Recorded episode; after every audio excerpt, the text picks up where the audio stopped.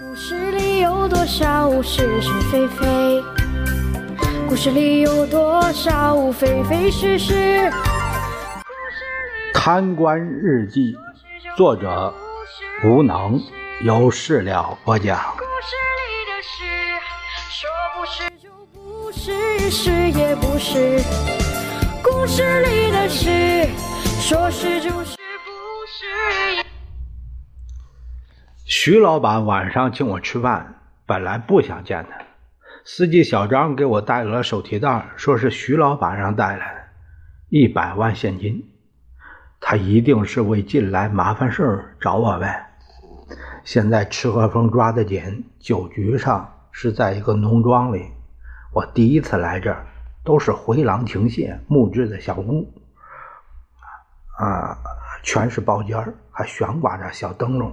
很喜庆的样子，七拐八拐，我被引领着走进一个雅室，王羲之的书法复制品装裱其上，一侧还有功夫茶具，四下列着根雕的长椅，古色古香。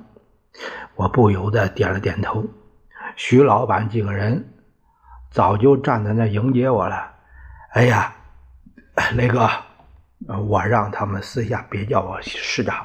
啊，雷哥，哎，快请这边坐啊！坐坐坐。哎呀，这东转西转的，我都晕了。哎，现在吃个饭，赶上特工了啊！哈哈，是啊是啊，教主的旨意，我们还是不能让您为难嘛！啊，来来来来，上座上座。雷哥，哎，先抽一支。我斜目一看，是个中年胖子，个儿不高。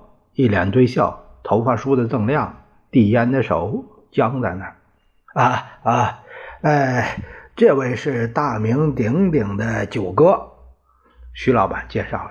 这位就是呃雷哥。我回过神来，点了下头，接过烟，啪的一声，九哥训练有素的打着了火机，一束火苗从素有裸体女人的两腿间喷出来。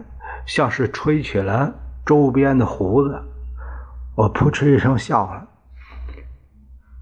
抽烟都费劲了，大家落了座，酒过三巡，九哥起身向我道歉，说没组织好，呃，疏于防范，以至于给组织添麻烦。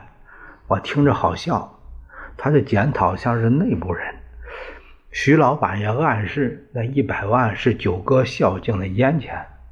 当时也放松下来，知道他的意思是想继续拆迁的活我给他出主意：你的公司注销啊，那该注销，但你呀可以再注册一家呀，换个法人就行了。九哥说啊，真是好主意，但不管怎么做，不能落过我这尊神呢。我对他说：没事儿，只要在我地盘上，想做到我这一级。就没人能管得了我了。一席话说的他们心花怒放。我以点烟为由，把玩着九哥的打火机。来哥喜欢这小玩意儿，我这是定制的，要不嫌弃就拿去玩吧。我略作推辞，也就收下了。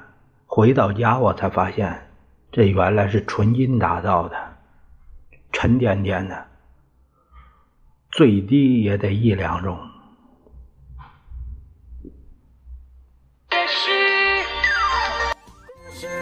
是说不是就不是是也不是。